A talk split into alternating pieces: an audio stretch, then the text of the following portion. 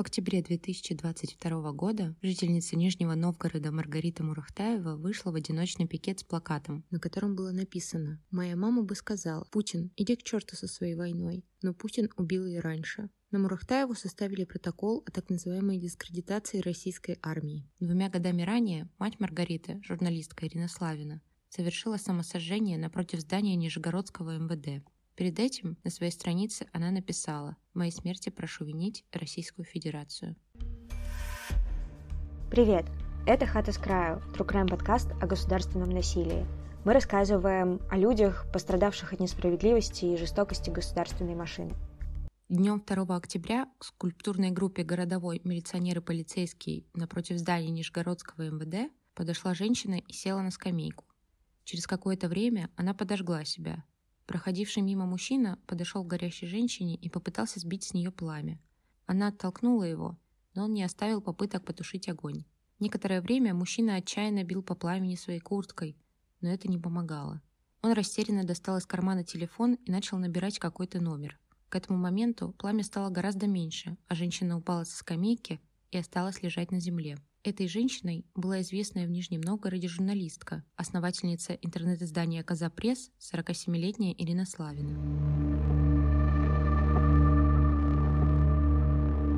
Накануне, 1 октября, дома у Ирины, а также у шести нижегородских политиков, общественных деятелей и журналистов прошли обыски – они были связаны с делом, возбужденным против бизнесмена и основателя местного отделения церкви летающего макаронного монстра Михаила Иоселевича. Его подозревали в сотрудничестве с организацией «Открытая Россия», признанной в России нежелательной. Ирина Славина проходила по делу в качестве свидетельницы. Во время обысков у Яселевича и активистов силовики изъяли телефоны и компьютеры, деньги и документы. Вот как об этом вспоминала Ирина Славина. Сегодня в 6.00 в мою квартиру с бензорезом и фомкой вошли 12 человек. Сотрудники СК, полиции, СОБР, понятые. Дверь открыл муж. Я, будучи голой, одевалась уже под присмотром незнакомой мне дамы. Проводили обыск. Адвокату позвонить не дали. Искали брошюры, листовки, счета открытой России, возможно, икону с ликом Михаила Ходорковского. Ничего этого у меня нет. Но забрали, что нашли. Все флешки, мой ноутбук, ноутбук дочери, компьютер, телефоны. Не только мой, но и мужа. Кучу блокнотов, на которых я черкала во время пресс-конференций. Я осталась без средств производства. Со мной все нормально. Но очень настрадался пес Май. Его до 10 утра не давали вывести на улицу. По версии следствия, Иоселевич предоставлял принадлежавшее ему антикафе представителям «Открытой России» для собраний и встреч. Адвокат предпринимателя Алексей Матасов заявил, что силовики, вероятно, перепутали два разных политических проекта. В действительности, в антикафе в сентябре проходили встречи участников движения «Голос». Позже российский Минюст признал его иноагентом. Летом 2019 года в антикафе проходил форум «Свободные люди», который организовала «Открытая Россия». В том же году там выступал бывший председатель «Открытой России» Александр Соловьев, которому отказали в регистрации кандидатом в депутаты Мосгордумы. За оба мероприятия Яселевича оштрафовали по административной статье о сотрудничестве с нежелательной организацией. При этом непосредственно с работой движения он связан не был. По мнению нижегородских активистов, само уголовное дело против Василевича и обыски были примитивной мерой перед предстоящими выборами в Госдуму 2021 года, а также давлением на позицию общественников в связи с прошедшими недавно городскими выборами. В тот же день, когда стало известно, что погибшая напротив МВД Ирина Славина, к зданию потянулись нижегородцы. Они выходили с пикетами в поддержку журналистки, ставили свечи, несли цветы. Уже на следующий день мемориал убрали городские службы, но он появился снова. Его убрали еще раз. Стихийный мемориал Ирине Славиной появлялся снова и снова, но все же городские власти распоряжались его убрать. На запрос журналистов, зачем мемориал постоянно уничтожают, тогдашний исполняющий обязанности главы Нижнего Новгорода Юрий Шалобаев ответил. По поручению губернатора Глеба Никитина данная деятельность на улице Горького была приостановлена, и на этом месте начали убирать после истечения 9 дней, что соответствует народным традициям поминовения усопших. Сам Глеб Никитин выразил свои соболезнования после гибели Славиной и заявил, я предприму все усилия для того, чтобы расследование обстоятельств, приведших к трагедии, было на контроле на самом высоком уровне. Я искренне скорблю вместе с теми, кто не может смириться с уходом Ирины, и с той страшной формой ухода, которую она выбрала. Осознаю, что любые слова сейчас будут восприняты по-разному. Но важно не это, а то, какие уроки и выводы будут сделаны. 3 октября дочь Ирины Маргарита Мурахтаева вышла в центр города с плакатом «Пока моя мама горела заживо, вы молчали». На следующий день после самосожжения Ирины Совет по правам человека России выпустил заявление. Считаем, что трагедия, приведшая к смерти Ирины Славиной, должна быть расследована Федеральным следственным комитетом. Необходимо провести проверку обоснованности проведения обыска у Славиной накануне ее гибели. Совет предложил проверить, не превысили ли правоохранители служебные полномочия, проведя обыск. Региональный следственный комитет начал проверку после гибели журналистки, а также назначил посмертную психолого-психиатрическую экспертизу. Параллельно российские правозащитники начали собственное расследование причин самоубийства Ирины Славиной. По мнению главы Комитета против пыток Игоря Каляпина, оговоримся, организация была признана в России иноагентом и ликвидирована – Силовики проводили обыски у Славиной и других активистов, чтобы надавить на них. Он писал. Не сомневаюсь, что вся эта серия обысков с СОБРом, укладыванием обыскиваемых мордой в пол и прочими масками шоу была вызвана вовсе не поисками привидения Михаила Ходорковского, а замышлялась именно как психологическая атака на нижегородских активистов, которые посмели помечтать выдвинуться в местные органы власти. Нисколько не сомневаюсь, что именно на психологический эффект и рассчитывали те, кто ее задумывал, и те, кто осуществлял.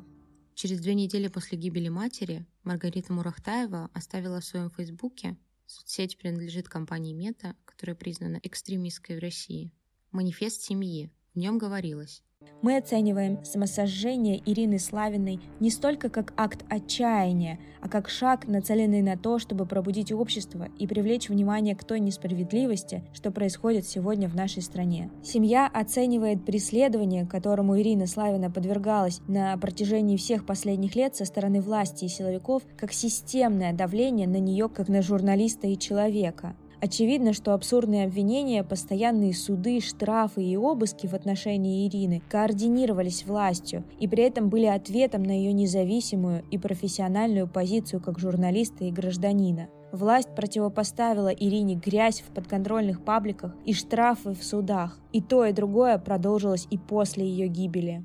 Также в манифесте было указано, семья считает, что ответственность за смерть журналистки несут те, кто оказывал на нее давление, а именно правоохранительные органы.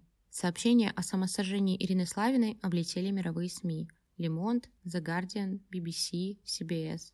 В конце декабря 2020 года, во время встречи с Владимиром Путиным, член СПЧ Евгений Мысловский рассказал, что журналистка проходила по делу как свидетель, и ей будто показалось, что ее затравили. Действия силовиков он осудил. Это просто ума не хватило у следователя. Она журналист, она же явно была в контактах с разными, пусть даже оппозиционерами местными. Нужно было такой террористический акт устроить, то есть обыск. У меня, как у бывшего следователя, это в голове не укладывается. Владимир Путин заявил, что не понимает причин, по которым Славина решилась на самосожжение. Фамилия Славина – это псевдоним журналистки. Девичья фамилия Ирины – Калибанова. Она родилась в 1973 году в городе Горький, который сейчас называется Нижний Новгород. В 1997 году она окончила филфак Нижегородского государственного педагогического института, в 2003 получила специальность журналиста в Университете Российской академии образования. Лидерские качества Ирина начала проявлять с детства. Вот как об этом рассказывал ее троюродный брат Андрей Соловьев. Комсомолка, почти отличница, любительница походов. Она всегда любила что-то организовывать. Когда мы были детьми, чаще всего встречались в гостях у бабушки. Она жила в маленькой однокомнатной квартире, все взрослые усаживались за столом с угощением, а нам, детям, было это неинтересно. Мы шли на балкон, откуда из окна был виден магазин, и запускали что-то вроде бумажного змея. Нужно было, чтобы он до магазина долетел. И Ирина сразу отдавала всем нам распоряжение. Так, ты нитку сматываешь, ты складываешь бумагу. Сразу было видно, что она такой командир. До начала журналистской карьеры Ирина работала в школе учительницей русского языка и литературы. Из школы она уволилась, так как, по словам мужа, начала ощущать, что рамки образовательной системы сковывают ее потенциал.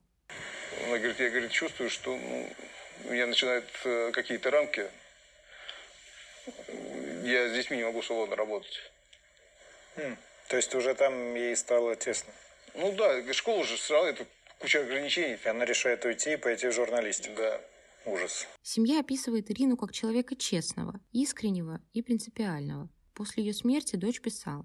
Она по-настоящему ценила и любила жизнь, глубоко сопереживала страданиям других людей и не готова была принимать несправедливость. Ее друг, журналист Александр Пичугин, говорил. Многим даже не верилось, и все приписывали какие-то там секретные отношения то с одним, то с другим органом власти. Ну, просто не, э, в понимании большинства, подавляющего большинства, не бывает таких журналистов сегодня. То есть так, чтобы вот человек ориентировался только на собственную точку зрения в чем-то. Она То есть она была, была как танк, если она была уверена? Да, да, это был танк. Это был танк, который, э, который был очень сложно свернуть, которым было очень сложно свернуть с пути. Возможно, в этом даже есть какое-то какое отрицательное журналистское качество, потому что она действительно не часто меняла свою позицию в отношении конкретных людей. То есть у нее с определенного момента формировался какой-то взгляд на, на процесс, на человека, э, на, на какую-то организацию. И это было черно-белое понимание э, реальности. Еще одна коллега журналистки из правительственной газеты «Нижегородская правда» рассказывала, что Славиной не удалось ни с кем сработаться ни в одной редакции, потому что она не хотела идти на компромиссы. У Ирины была завышенная самооценка, и она никого не слушала. Я ей сто раз говорила, ты своими действиями можешь сделать больно, навредить. Цель благая, а результат плохой. Но у нас разница в возрасте 17 лет, и она считала, что я уже пережиток прошлого. Порой она была слишком тщеславна. Я думаю, главная беда, что у нее, такой талантливой, не получилось в итоге достичь того, что она хотела. Она ведь нигде не сработалась, ни в одной редакции. Из газеты ее уволили за то, что выложила в интернет информацию для служебного пользования. Тогда пришло разъяснение, о чем можно писать про губернатора, о чем нельзя. Но это нормально, а она выложила. А потом буквально плакала, что денег у нее нет и никому она не нужна.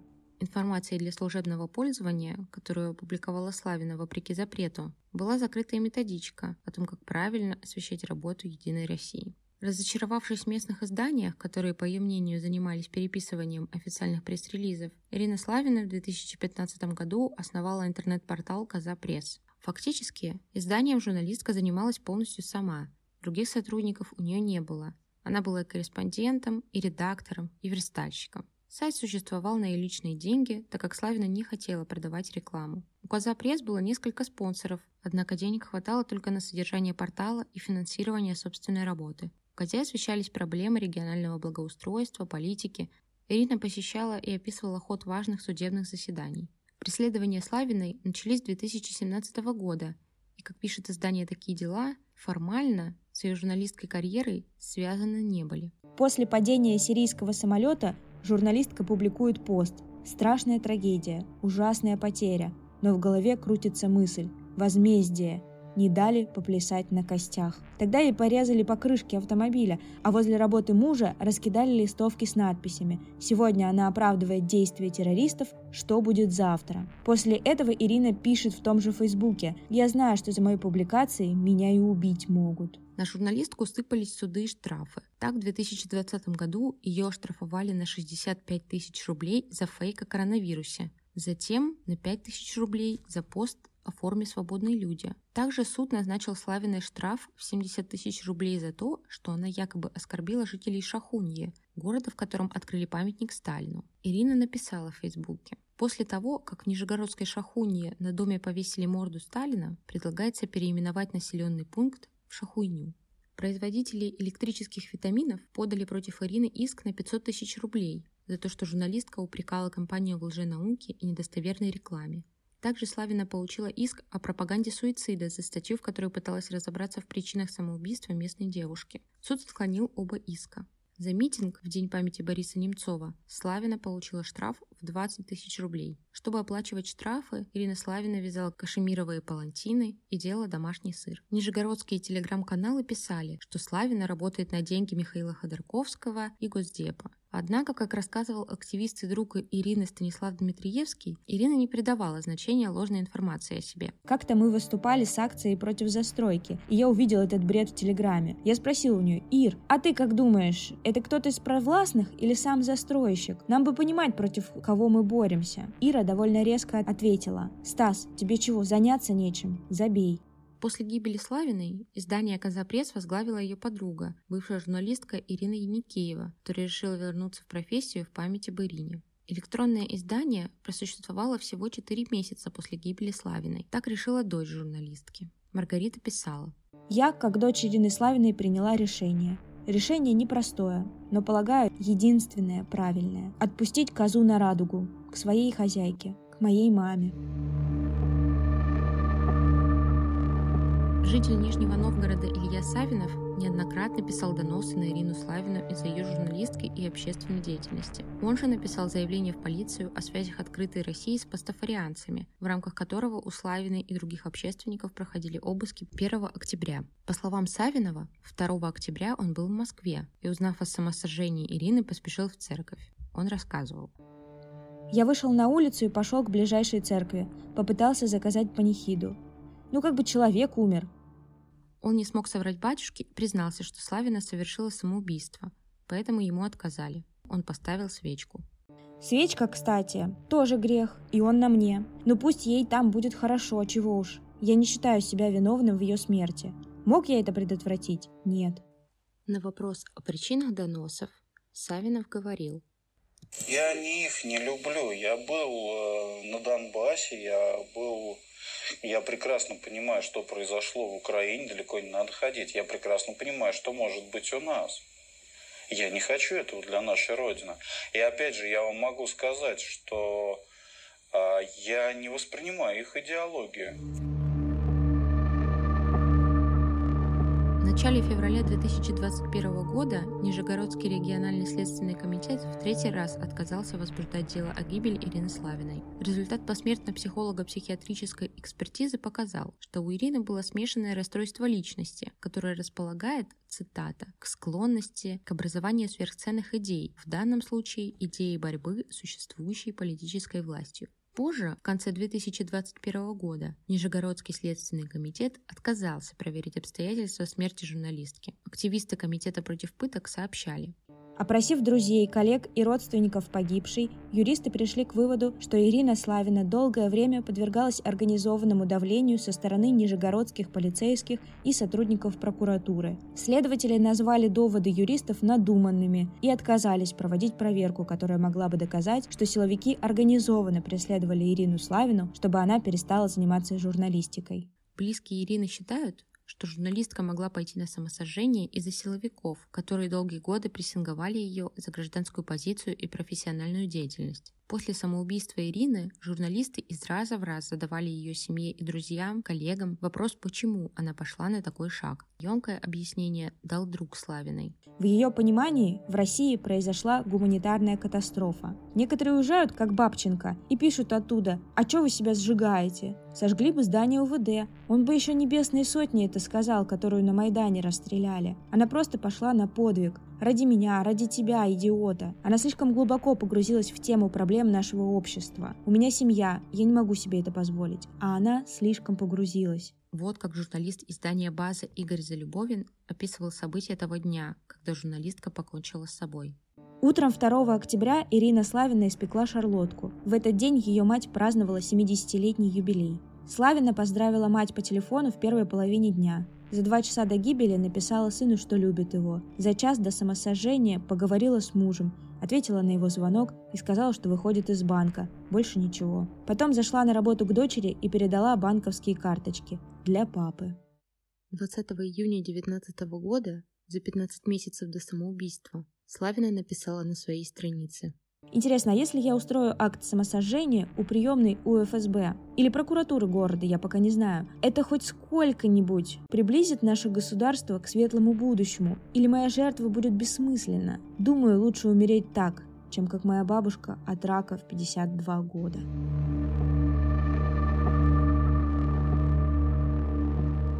В октябре 2022 года, после объявления в России мобилизации, сына Славина Вячеславу Мурахтаеву прислали повестку в военкомат.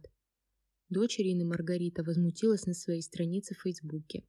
Песков же вещал, что вторую волну мобилизации проводить не собираются. Тогда почему моему брату, никогда не служившему в армии, куда его в принципе не пустили даже по своей воле из-за проблем со здоровьем, который находится в категории «Б», Сейчас приходит повестка. Ей-богу, мне кажется, государство пытается оставить только мокрый след от моей семьи. Позже Вячеслав сообщил, что готов добровольно отправиться в Украину. Бегать, как все те граждане, которые убежали в страны СНГ, я не собираюсь. Когда наши деды воевали, у них выбора не было. Их поставили перед фактом фашисты. У меня был выбор, и я его сделал.